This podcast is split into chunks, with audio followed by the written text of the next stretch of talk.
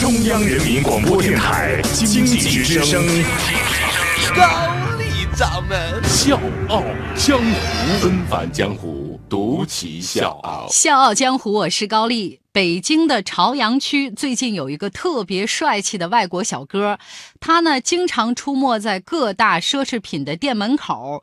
但是呢，这小哥不购物，不当模特，干嘛呢？他在这儿摆地摊儿。你看啊，他在的这些奢侈品店有什么？Burberry 啊，有香奈儿、爱马仕、LV 啊，这些包包我都没有。然后呢，他只在人家这儿摆地摊儿，根本不进去买东西，没想过给人家做什么任何服务。一辆二八自行车，一个复鼓。的小皮箱，这个就是他摆摊的全部家当。因为人家小哥颜值高啊，而且笑容特别灿烂，反倒成了奢侈品店门口一道特别的风景。这个小哥名字叫山姆，今年二十八岁，是全美排名第四的哥伦比亚大学的优秀毕业生，就是学霸。一毕业呢，人就到中国来了，到今儿已经六年时间了，不留在美国，到那些知名企业里面去赚高薪啊！你干嘛跑到北京来摆地摊呢？这个很多人都不解，都特别想走进小哥唠一唠。那今天我要告诉大家，这真的是一个一波三折、山路十八弯的。故事纷繁江湖，独起笑傲。高丽掌门笑傲江湖，敬请收听。山姆的老爸是一个石油勘探学家，钱虽然挣的不多，但是因为工作的关系呢，人家有一个福利，可以带着全家全球各地的跑，像什么荷兰、苏格兰、英格兰，包括科威特这些不同的国家和城市，他们全家都旅居生活过。可能是从小见惯不同的风景，山姆的人生目标呢，就是去尝试各种不同的生活，同时去帮助有需要的人。上大学，山姆考进了全美排名第四。的哥伦比亚大学，同时呢选修了经济学和东亚研究两个他喜欢的专业。从那个时候起，他就开始学中文。没想到呢，这哥们儿特有天分，经常被老师夸奖。哎，你看人家这学的多好啊，融会贯通。那这么一表扬呢，他研究中文的兴趣就更浓厚了。闲着的时候就会看一看咱的唐诗宋词、孔子、孟子、红楼梦，包括什么韩寒的，他都要看。他呢是特别能体会我大中华文字之优美。哥伦比亚大学毕业之后，他拿到了双学位，成绩排名前百分之五。他们是这么排名的啊。二零一零年呢，学霸山姆以优等生的身份从哥伦比亚大学毕业，拿着双学位的他，人家本来可以跟其他同学那样进入到一个高级的咨询公司，每天西装革履，出入高级写字楼，拿高薪，开豪车，是吧？他呢，做了一个让所有人都想不到的选择，就是一毕业就到了咱们国家的云南最偏。偏远的山村，成了第一批杨老师，支教两年。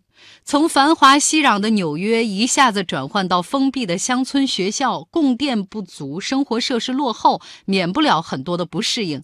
这些对山姆来说都不是问题，最大的挑战是他这个比学生大不了几岁、完全听不懂当地方言的外国大男生，在这些调皮捣蛋的孩子眼里，完全没有老师的威严，这是最要命的。课堂上呢，这些山里的孩子根本就不服管，甚至抽烟、打架、喝酒的都有。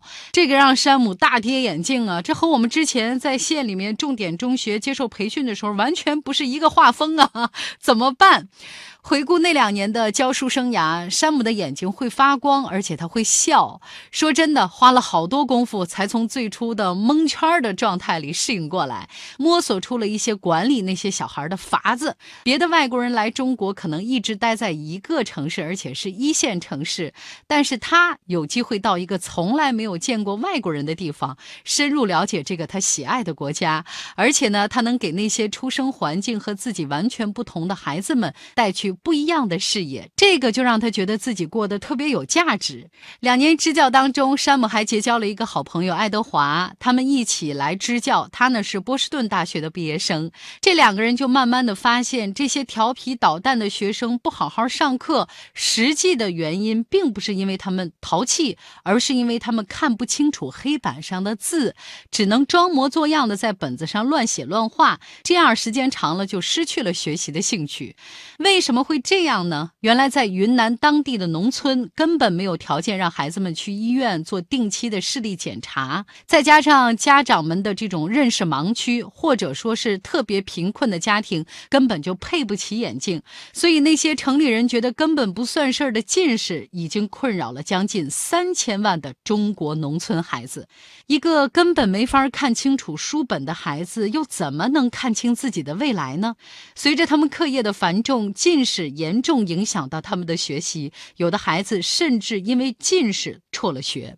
爱德华和山姆觉得不能袖手旁观了，我们必须要做点什么。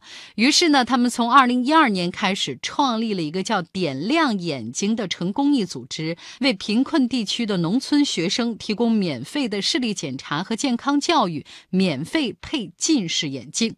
一两个人的力量看上去是那么的微薄，但是他们从二零一二年创立之初开始坚持不懈，一直努力到二零一六年的今天，他们获得了几家基金会的支持，也从公众募捐当中呢筹到了部分的资金。现在呢，已经为超过十一万的云南贫困学生进行了免费的视力检查，无偿的为有需要的学生捐赠了一万六千副眼镜。支教期结束之后呢，苦了两年的山姆没有功成身退回美国，而是来到北京，一边工作赚钱养活自己，一边呢继续他的公益项目。其实我们可以想象啊，在目前相对缺乏信任的公益环境之下，山姆和爱德华两个没钱、没经验、没有名气的外国年轻人坚持到今天，真的很不容易。四年的时间里，他们经历过太多别人恶意的揣测和不了解实情的质疑，找捐助者难，赢得信任难，不吃亏上当更难。山姆云淡风轻地给我们讲了他们遭遇的第一次挫折，也可以说是欺骗。那是二零一四年，成都的一家新加坡公司承诺资助他们的公益组织。可是，在山姆他们请到了医生帮孩子们检查了视力，也配合了这个企业拍摄了自己产品的宣传片之后，这个企业改主意了，一分钱都没给他们。已经辞掉工作，打算全身心投入慈善事业的这两个年轻人，已然说不清楚当时是怎么东挪西凑找到的钱付给那些医生检查费用的，然后又是。怎么费尽周折找到新赞助商，勉强挺过来的？这件事儿给他们敲了警钟。单纯依靠捐助来做慈善真的是很难持久。于是呢，山姆就决定自己创业，用新的商业模式来做公益。